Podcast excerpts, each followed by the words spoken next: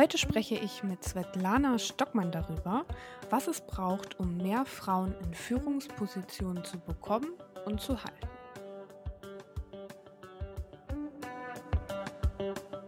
Hallo und herzlich willkommen zu einer neuen Folge von Die Personalabteilung.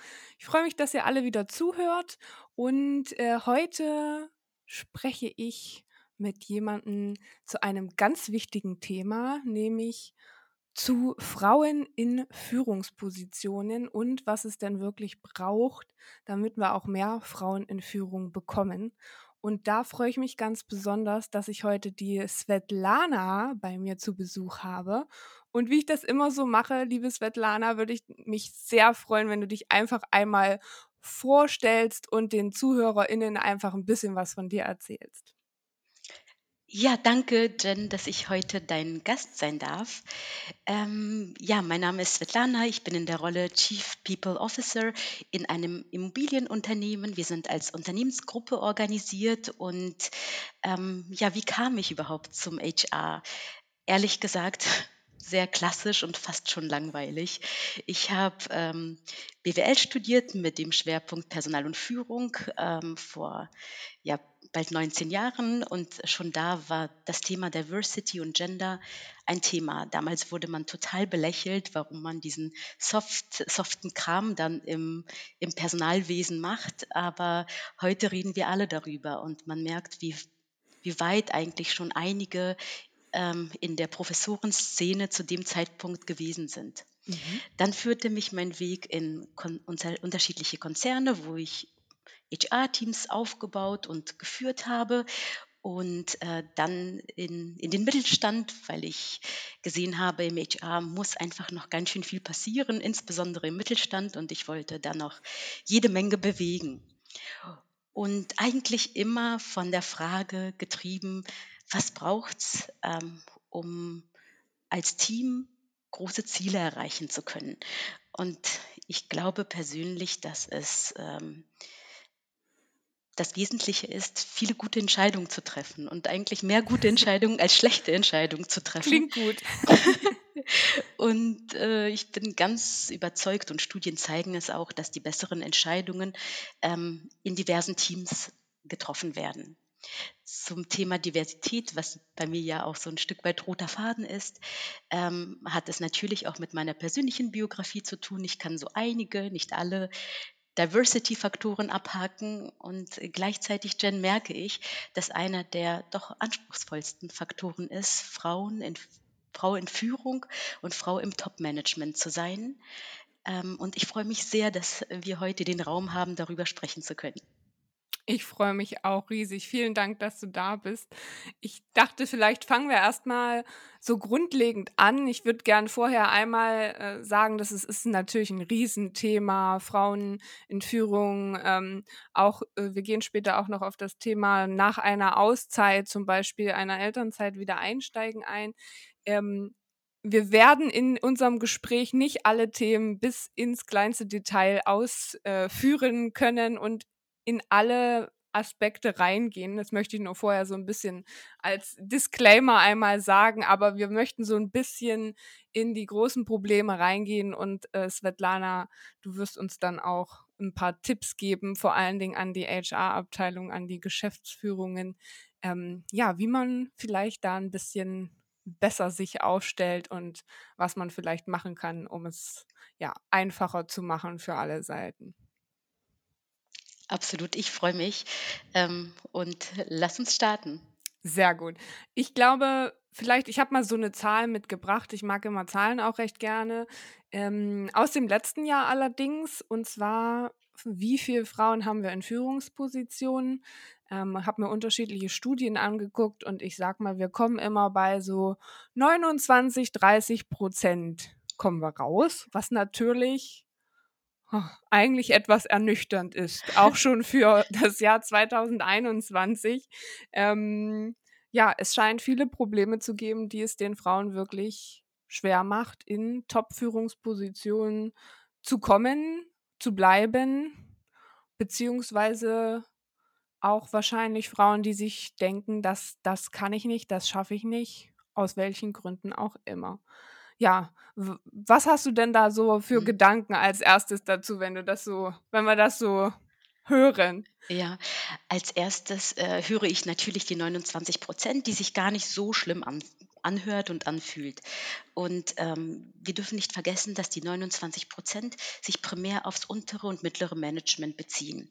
Das mhm. heißt, uns ist allen bekannt, dass es im DAX 40 ähm, Kontext natürlich nochmal halbiert oder fast mhm. halbiert und im Mittelstand bzw. Familienunternehmen nochmal signifikanter, signifikant geringer ist.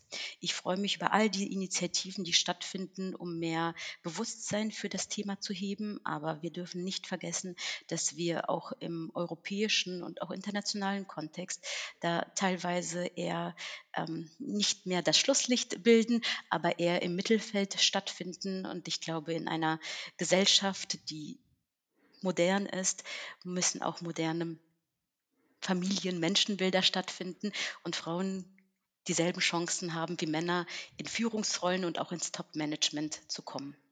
Ja, absolut. Absolut. Ich glaube, ein wichtiger Punkt sind so diese typischen Organisationsstrukturen, die es Frauen schwer machen, gerade, glaube ich, im Mittelstand durchaus ein Thema, sicher auch in manchen Konzernen. Ich will das gar nicht so verpauschalisieren, dieses typische Thema, äh, wo Männer dominieren, ist es schwierig für Frauen. Auch der typische Bias, dieses Männer stellen Männer ein und auch oft Minimis, wie man so schön sagt, ne, von der gleichen Uni, von der gleichen Herkunft, was auch immer. Diese, diese Effekte gibt es natürlich sehr stark. Ich glaube, das ist ein großes gesellschaftliches Problem, was immer mehr Aufmerksamkeit bekommt in den letzten Jahren, Gott sei Dank, aber was einfach noch alltäglich ist, oder? Was meinst du?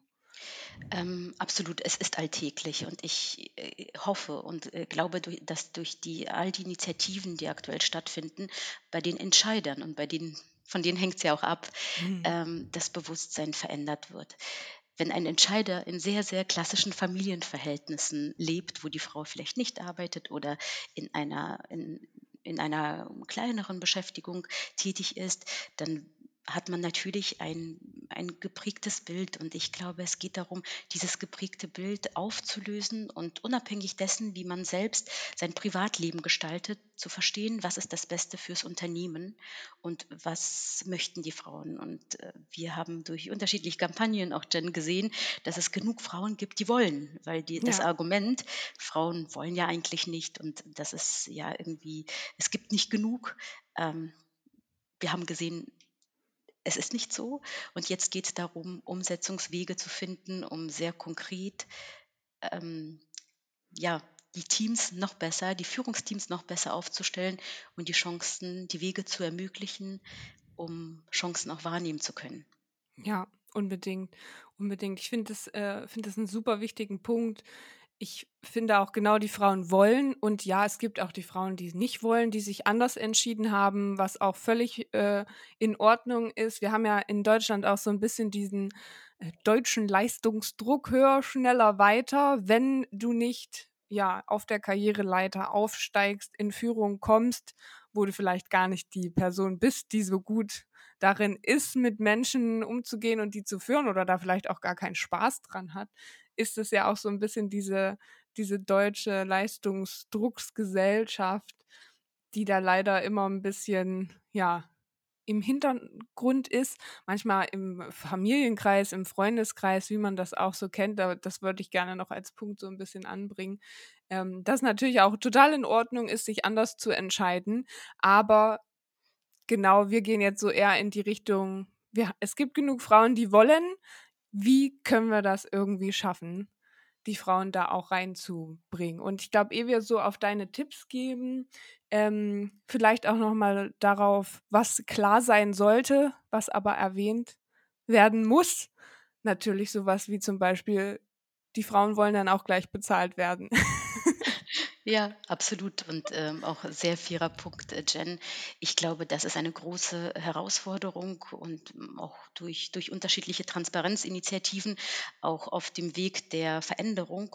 Und gleichzeitig darf man nicht vergessen, dass man zum Beispiel durch die Familienplanung oder das Kinderkriegen oftmals durchaus die eine oder andere Gehaltsrunde auslässt und nach Mhm. der Rückkehr einfach schon ein natürlichen Pay Gap hat, der äh, nochmal diskutiert werden muss. Und ähm, da Ja. ist definitiv weiterhin ein Thema gegeben. Ja, super wichtiger Punkt. Also, ich glaube, gleiche Bezahlung, äh, wir alle kennen den Gender Pay Gap, ähm, ist wieder ein anderes Thema, über das man noch mal 'ne Extrafolge machen kann. Das sollte, glaube ich, klar sein, genauso wie Frauen natürlich irgendwie Entwicklungsmöglichkeiten entsprechend genauso wollen, wie sie genauso, äh, Wertschätzung, Kommunikation und so wollen. Also, es geht auch nicht nur ums Geld, es geht sondern auch um alle anderen Bedingungen, die einem so wichtig sind im Job. Aber genau ein sehr, sehr großer Killer und da sprichst du, glaube ich, auch so ein bisschen aus den Erfahrungen, die du gemacht hast in den letzten Jahren, ist einfach, wenn jemand eine Auszeit sich nimmt. Zum Beispiel, ich sage mal, der Klassiker für die Elternzeit oder für Pflege von Angehörigen. Mhm. Absolut. Ähm, ich sehe im täglichen Leben meines, meines HR-Daseins, aber auch in, in unterschiedlichen Kontexten, dass natürlich weiterhin Familienplanung, Kinderkriegen, Auszeiten jeglicher Art ähm, ein Karrierekiller sind. Und ehrlich gesagt, oftmals nicht nur für Frauen, sondern auch für Männer. Ich sehe auch Mhm. ähm, immer wieder Männer, die eigentlich total gerne mal hal- ein halbes Jahr Auszeit nehmen wollen würden für ähm, ja, im Rahmen der Elternzeit oder anderer, ähm, anderer Gegebenheiten und die sich dann ganz oft gar nicht trauen und dann stochern sie herum, um dann irgendwie ein, zwei Mo über ein, zwei Monate zu diskutieren. Meistens kommen da irgendwie sechs Wochen bei rum. Mhm. Und ich glaube, grundsätzlich ist es wichtig, sich die Frage zu stellen, wie gehen wir mit Auszeiten um? Wie gehen wir aber natürlich auch mit Auszeiten bei Frauen um, weil die Frauen nun mal Kinder kriegen. Ja. Ja, und da auch, ähm, um das ist ist so ein Punkt, den man auch immer unterschätzt. Elternzeit Gott sei Dank leben wir in Deutschland, es gibt Elternzeit, es gibt Elterngeld und so weiter. Natürlich ist das auch, äh, in den meisten Fällen nicht so hoch, dass man da ein luxuriöses Leben mit Kind, äh, führen kann, möchte ich es mal benennen. Also, äh, wir können natürlich in Deutschland, äh, zum Teil froh sein, dass wir überhaupt so ein Sozialsystem haben. In anderen Ländern gibt es das ja nicht, wo die Frauen, äh, direkt gefühlt, äh, aus dem Krankenhaus wieder arbeiten gehen sozusagen. Trotzdem ist es natürlich auch mit finanziellen Nachteilen immer, äh, verbunden, sowohl für Mann und Frau. Daru darum soll es aber heute nicht gehen, sondern eher um das Thema so, wie kriegen wir die, egal jetzt mal ob Frau oder Mann, Klischee ist natürlich die Frau nach einer Auszeit, egal wie lange sie war, ja, wieder zurück. Was was sind deine Tipps? Was sind deine Erfahrungen? Wir sind so ganz gespannt zu hören, was deine Gedanken dazu sind und Erfahrungen. Ja, ähm, Jen, zunächst einmal ähm, ist es, ist es einfach ähm, wichtig, aktiv darüber nachzudenken. Und ich denke, es sind einfach unheimlich viele Faktoren notwendig, weil du erwähntest es schon, während der Elternzeit ist das Finanzielle oftmals so nicht so, dass man dann von dem Elterngeld in Saus und Braus leben kann. Aber ähm, ganz oft hat man ja auch gar, gar keinen ähm, Betreuungsplatz, um früher auch in den Job wieder einsteigen zu Mhm. können, wenn man es will. Nicht jeder möchte es, aber wer es möchte. Und ich denke, es gibt einfach sehr viele systemische Faktoren, die ich aber so ein Stück weit zur Seite legen möchte, weil wir möchten ja heute über die Zielgruppe HR sprechen und das soll auch der Fokus sein. Ich denke, zunächst einmal ist es ganz wichtig, dass HR sich in der Rolle sieht, auch ein, ein Mindset im Unternehmen zu etablieren. Ähm, ganz unabhängig von der Rückkehr nach der Elternzeit etc., glaube ich, ist es ganz wichtig, und du erwähntest es schon vorhin, dass in Deutschland doch oftmals ein hoher Leistungsdruck herrscht, zu verstehen, dass es unterschiedliche Leistungsphasen im Leben eines Menschen, eines Mitarbeiters, einer Mitarbeiterin gibt. Das Mhm. heißt, wir stellen uns Leistung immer sehr linear und ähm, manchmal auch exponentiell vor.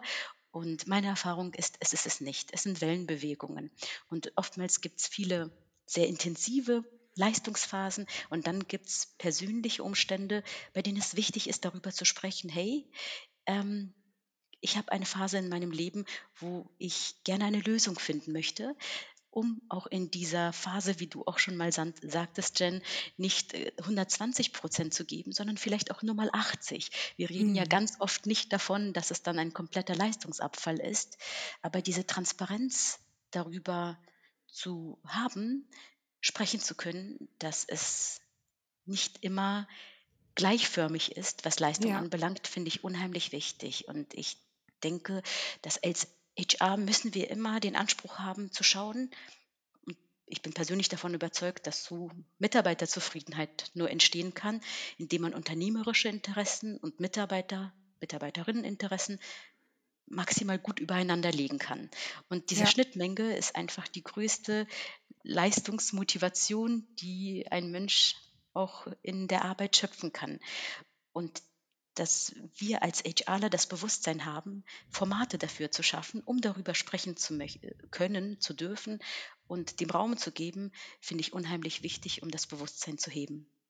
Ja, finde ich einen super spannenden Punkt, den man, glaube ich, im Alltag auch oft vergisst und wo ja oft passiert oder was ich so aus meinen, ähm, letzten Jahren kenne, ähm, ein Overperformer, immer tippitoppi und dann so: „Was ist denn da los? Ist gar nicht mehr so overperforming wie sonst immer. Äh, da müssen wir mal an 'n Tisch gehen, müssen wir mal reden, kann ja nicht sein.“ So, das ist ja das, was oft passiert, glaube ich, im Ja, Alltag, weil dann vielleicht auch die Person nicht getraut hat, sich zu sagen: „Hey, bei mir ist gerade was los. Mir geht's gerade nicht gut, dies und das. Ich kann nicht mehr 120, sondern eben nur noch 100% geben“, was ja auch oft dann schon manchmal als Einbruch gesehen wird in der Leistung. Ähm, ich glaube, das kennen wir alle aus unterschiedlichen Gesprächen. Ähm, super wichtig, darüber zu sprechen und glaube ich, da können wir HR-Personen wirklich uns für sensibilisieren, da vielleicht auch, ja, den Leuten die Möglichkeit zu geben, beziehungsweise auch zuzugehen und zu sagen: „Wir können da immer offen drüber sprechen. Du kannst kommen, wenn was ist.“ Und dann natürlich auch die Führungspersonen dazu entsprechend mit einzubeziehen. Hast du, ähm hast du da positive Erfahrungen im Alltag schon gemacht? Also, lebst du das so in deinem aktuellen Alltag? Ähm, ich habe ausschließlich positive Erfahrungen Mhm. Und gleichzeitig habe ich aber auch die Erfahrung gemacht, wie schwer es ist, ein Management dafür zu sensibilisieren, wie schwer es aber auch ist, die Mitarbeiter oder Mitarbeiterinnen dafür zu sensibilisieren, das auch mal anzusprechen. Da Mhm. gehört ganz viel unternehmenskultureller Vorbau dazu, um dies zu tun. Aber ich glaube, es, jeder ist sehr, sehr dankbar, wenn der Druck vielleicht auch mal von einem abfällt. Und bleiben wir mal bei, den, bei dem Thema Working Moms. Ähm, ich glaube, wir haben so ganz viel äh, Romantik, dass nach der Elternzeit dann das Kind Jahr eins ist, dann durchschläft, gesund ist, in der Kita voll integriert ist und alles super weitergeht. Ähm, aus persönlicher Erfahrung möchte ich diese Romantik auch schon mal vorwegnehmen. Dem ist nicht so. Und äh, daher ist es einfach total wichtig, darüber zu sprechen, hey, ich habe gerade echt eine taffe Zeit. Ich, äh, es gibt wenige Nächte, die ich wirklich im- imstande bin, durchzuschlafen. Und ich glaube, ich brauche ähm, wir müssen einfach drüber sprechen, wie wir das gestalten, wie wir diese, ähm, diese Wellenbewegungen auch gemeinsam abbilden.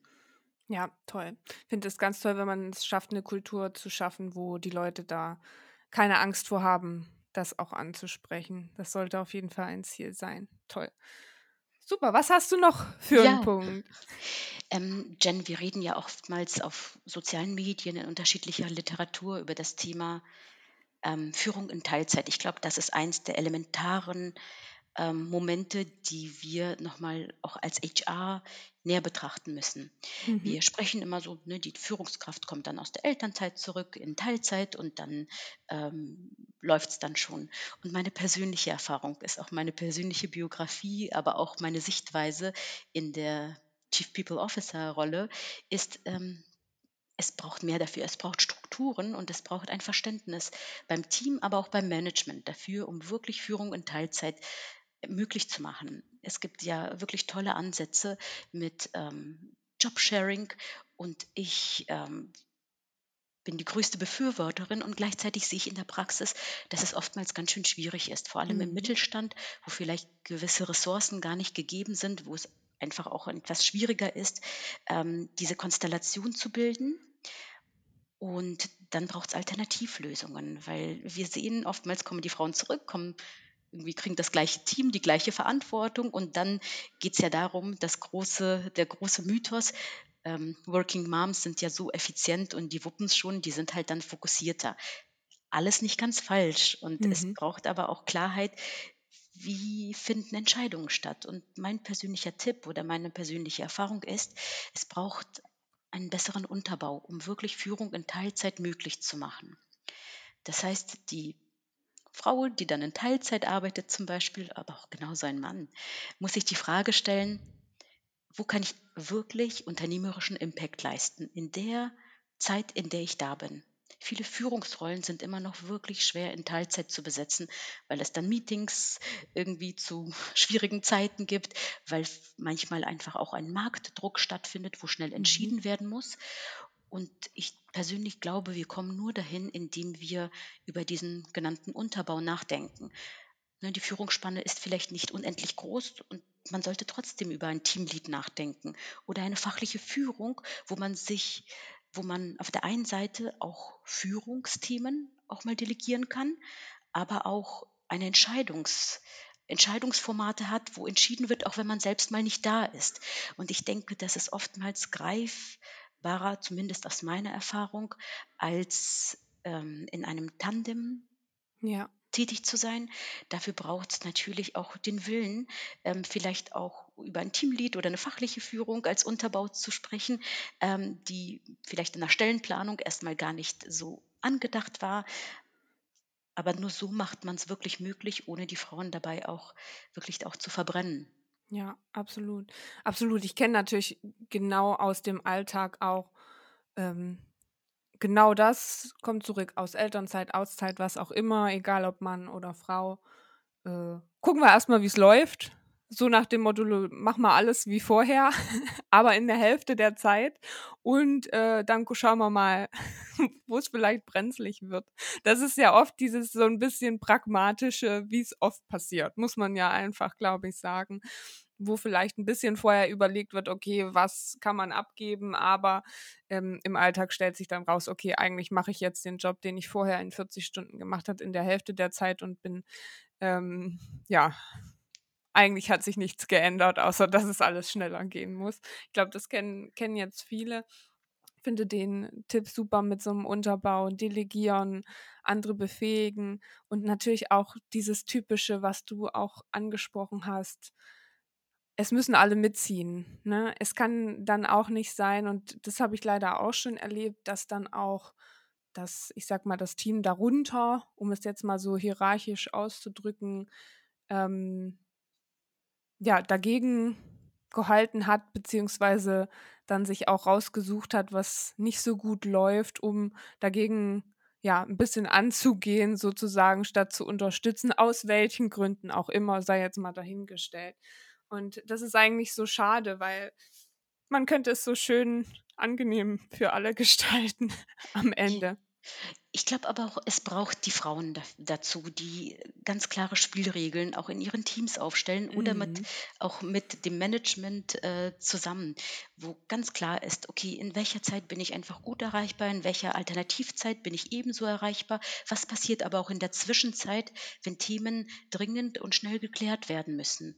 Und ich denke, dass dann dass oftmals es in diesen Phasen Reibungen gibt, in denen diese Spielregeln nicht absolut klar geklärt sind und in dem die Ausdehnung der Flexibilität nicht komplett ausgelotet ist.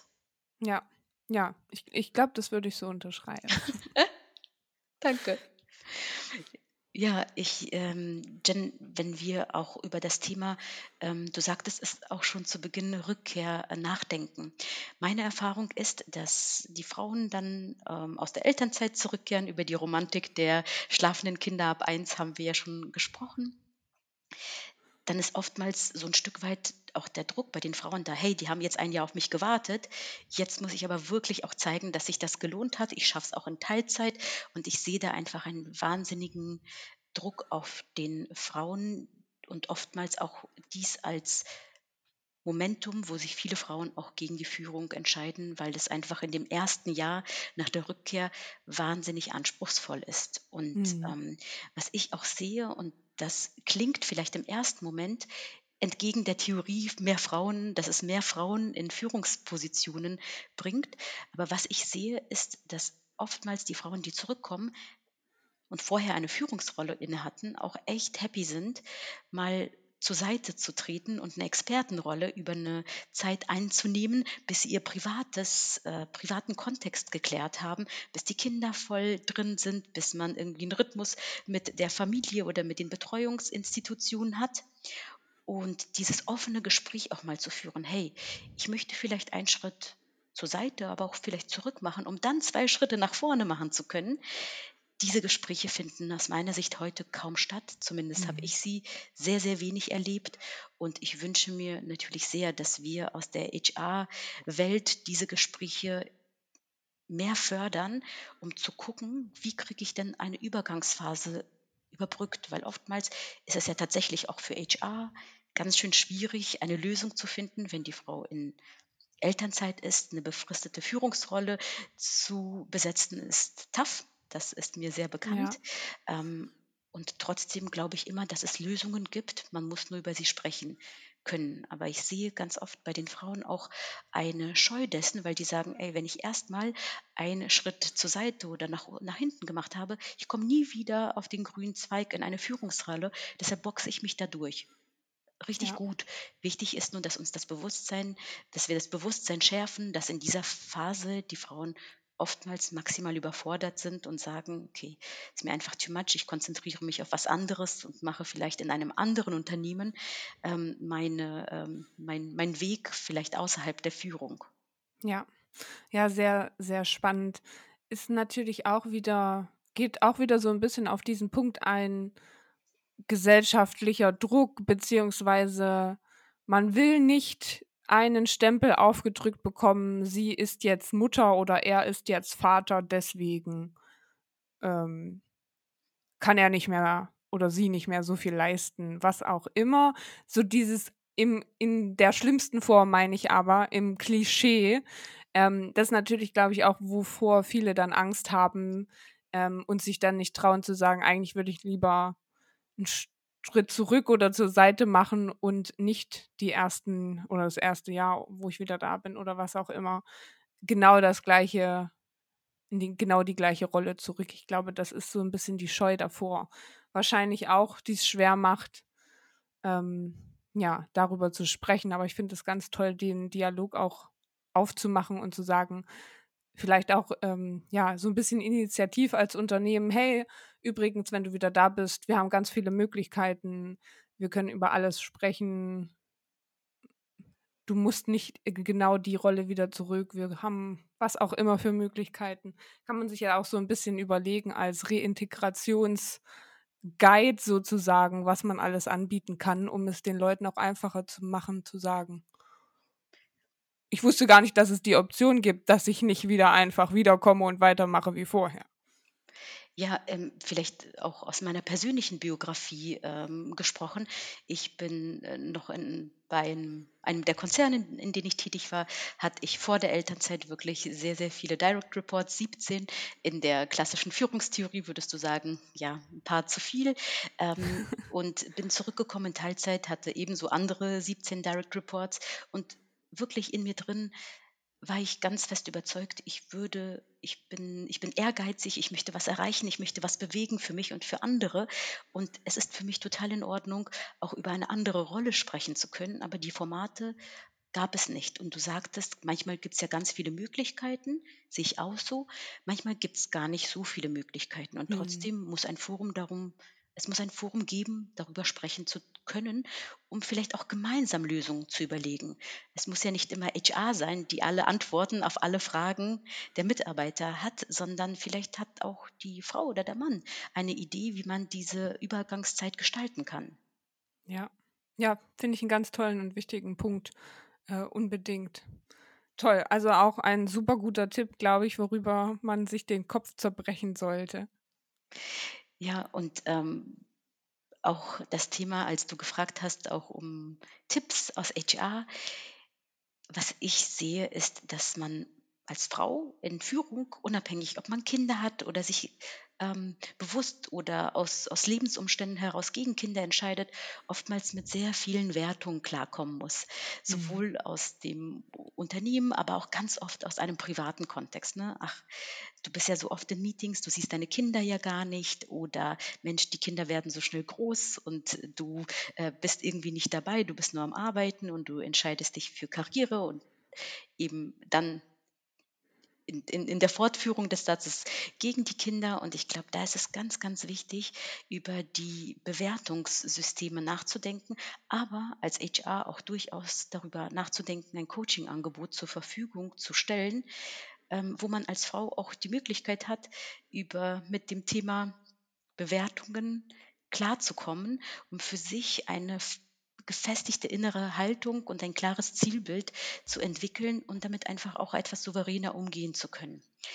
Und ähm, das wünsche ich mir natürlich. Und ich glaube, das betrifft nicht nur HR, das betrifft eigentlich die ganze Frauenwelt, Jen. Und das ist jetzt sehr groß Ja. gesprochen, dass wir insgesamt darüber nachdenken, wie wir mehr, ähm, wie wir als Frauen für Frauen anfangen, mehr tolerante, tolerante Sichten aufzubringen und weniger zu werten ähm, und mehr es so anzunehmen, wie es ist und mit dem Bewusstsein, dass jede Frau, ob in Führung oder nicht, sich ganz viele Gedanken darüber gemacht hat, Ja. familiär absolut gut ausgelotet hat meistens und ähm, das eine bewusste Entscheidung ist und keine Naivität, in die man so reinschlittert. Ja, absolut. Da auch vielleicht noch mal den Appell an alle da draußen. Ähm, ich sage immer so schön diesen diese Phrase: „Who am I to judge?“ Ähm, ich die möchte ich gerne auch nach da draußen geben, ähm, Ratschläge an irgendwelche Familien oder Frauen zu geben von wegen oder Aussagen zu tätigen wie: „Ach was, du arbeitest jetzt wieder voll, dann siehst du ja deine Kinder gar nicht.“ Oder andersrum: „Ach, du hast jetzt deine Karriere abgeschrieben und dich entschieden, Kinder zu bekommen.“ Um mal die Extremfälle davon zu nennen. Da gibt's ja genug Abschwächungen. Das sollte man einfach vielleicht auch bleiben lassen. Und klar kann man unter Freundinnen oder Freunden auch mal Gespräche führen, wie stellt man sich Sachen vor und, äh, was auch immer, aber das ist nichts, worüber man urteilen sollte beziehungsweise irgendjemanden reinreden. Ähm, ich hoffe immer, das ist bei vielen angekommen, aber man merkt dann im Alltag, es ist doch nicht so vielleicht auch manchmal ein bisschen generationsabhängig, glaube ich, dass manchmal, äh, auch andere Generationen, da lief's anders, da Meinungen haben, die sie einem mitteilen gedenken zu möchten. Also, glaube ich, 'n guter Appell nach da draußen, das einfach nicht zu tun. Und genau wie du sagst, ich glaube auch als Frau, wenn man merkt: „Okay, ich weiß jetzt auch gar nicht mehr hin wohin mit mir und, äh, so so viel prescht auf mich ein, Coachings wahrzunehmen. Es ist immer, ähm klar gibt's auch Frauen können sich natürlich auch selber oder auch Männer um Coachings kümmern, aber ich glaube, wenn das aus 'nem Unternehmen heraus angeboten wird und gesagt wird: „Übrigens, wir haben ja Möglichkeiten, du kannst dich austauschen, wir unterstützen dich da“, ähm, ist es, glaube ich, manchmal so viel wert und so ein tolles Tool, um die Leute auch bei sich zu behalten und ans Unternehmen zu binden und zu zeigen: „Hey, wir wollen, dass es dir gut geht. Wir wollen, dass du weiter bei uns bleibst.“ Ähm, ich finde es 'n ganz, ganz tollen Tipp. Super. Dann, ähm, ja, vielen Dank erst mal für die ganzen für die ganzen tollen Tipps. Ich glaube, was du schon angesprochen hast, was was wir vielleicht kurz noch auch, ähm, anschneiden können, ist so natürlich HR-Abteilung, wir haben es fast in jeder Folge, äh, kann viel tun, macht viel, hat viel auf der Agenda, aber es muss schon auch mit der Geschäftsführung zusammenlaufen, oder? Absolut. Ich glaube ich glaube tatsächlich, Personalführung und, äh, Geschäftsführung, ähm, sollten unbedingt wirklich, ähm, ein sehr intensives Duo sein. Und was ich sehe, was im Mittelstand oftmals noch mehr Thema ist als im Konzern, möchte ich da gar nicht unbedingt pauschalisieren, ist, dass HR auch leider nicht immer gut genug aufgestellt ist, um nicht nur den heutigen Gegebenheiten, ähm, gerecht zu werden, sondern auch den großen Themen, die wir vor der Brust haben, gerecht zu werden. Und daher wünsche ich mir natürlich, dass ein Bewusstsein da ist, wie viel wuppt HR ähm, heute? Wie viel gibt es an strategischen Themen? Und ähm, in der guten Aufstellung kriegt man es gut hin, wenn HR aber auch ihre Rolle selbst ausreichend strategisch wahrnimmt, um mhm. mit der Geschäftsführung auf Augenhöhe die Themen zu besprechen. Ja, also ich glaube, den Punkt haben wir, äh, ja, haben wir schon öfter gehabt in Folgen tatsächlich. Genau dieses Thema äh, kommt immer wieder auf. Ähm, Aufstellung und Zusammenarbeit mit, den, mit der Geschäftsführung, mit den Führungskräften immens wichtig. Ich glaube, wichtig ist auch, dass ähm, ne, das ganze Kollegium da auch auf einer Wellenlänge ist, dass die auch immer alle wissen, ähm, wie geht das Unternehmen damit um, wenn Leute aus Auszeiten wiederkommen, ähm, Fairness, wie kann man Probleme ansprechen. Also einfach die ganze Kultur und Kommunikation ist, glaube ich, immens wichtig. Das war uns, glaube ich, nochmal wichtig zu sagen, richtig? Absolut. Sehr schön. Svetlana, ich danke dir so sehr, dass du uns sowohl als äh, aus deinen privaten Erfahrungen, Erfahrungsberichte gegeben hast, als auch aus deinem Alltag als äh, Chief People Officer und aus deinen HR-Erfahrungen und sonstiges. Ich glaube, da waren ganz, ganz wichtige, tolle Tipps und Anregungen dabei. Und ich äh, bin mir sicher, dass der oder die ein oder andere Zuhörerin da draußen was mitgenommen hat und vielleicht da jetzt das Gedankenkarussell wieder gut anschieben konnten. Vielen Dank dafür. Danke, Jen. Danke, dass ich dein Gast sein durfte. War toll. Vielen Dank, dass du da warst. Ich äh, würde mich freuen, wenn du uns noch kurz wissen lässt, wie man dich vielleicht erreichen kann am besten, falls da draußen jetzt jemand ist. Ich würde mich so gern mal mit Svetlana dazu austauschen. Ich habe so viele Gedanken, die ich loswerden möchte. Wie kann man dich am besten erreichen? Ja, ähm, Jen, ich bin auf Social Media jetzt wirklich nicht die aller, äh, nicht die allerbeste und äh, so ganz, ganz weit davon entfernt. Aber auf LinkedIn kann man mich sehr gerne erreichen, ähm, wenn man Svetlana Stockmann eingibt. Und ja, freue mich auf den Austausch. Sehr schön. Meldet euch bei Svetlana. Ich packe euch den Link zu ihrem LinkedIn-Profil in die Show Notes. Ähm, dann könnt ihr sie gerne ansprechen. Und natürlich könnt ihr euch auch jederzeit bei mir melden, wenn ihr da Bock habt, euch auszutauschen. Vielen Dank, liebe Svetlana, dass du da warst. Und ähm, ja, ich würde sagen, wir machen weiter und ich freue mich, äh, freue mich sehr, ähm, dass wir dieses tolle Gespräch geführt haben. Vielen Dank.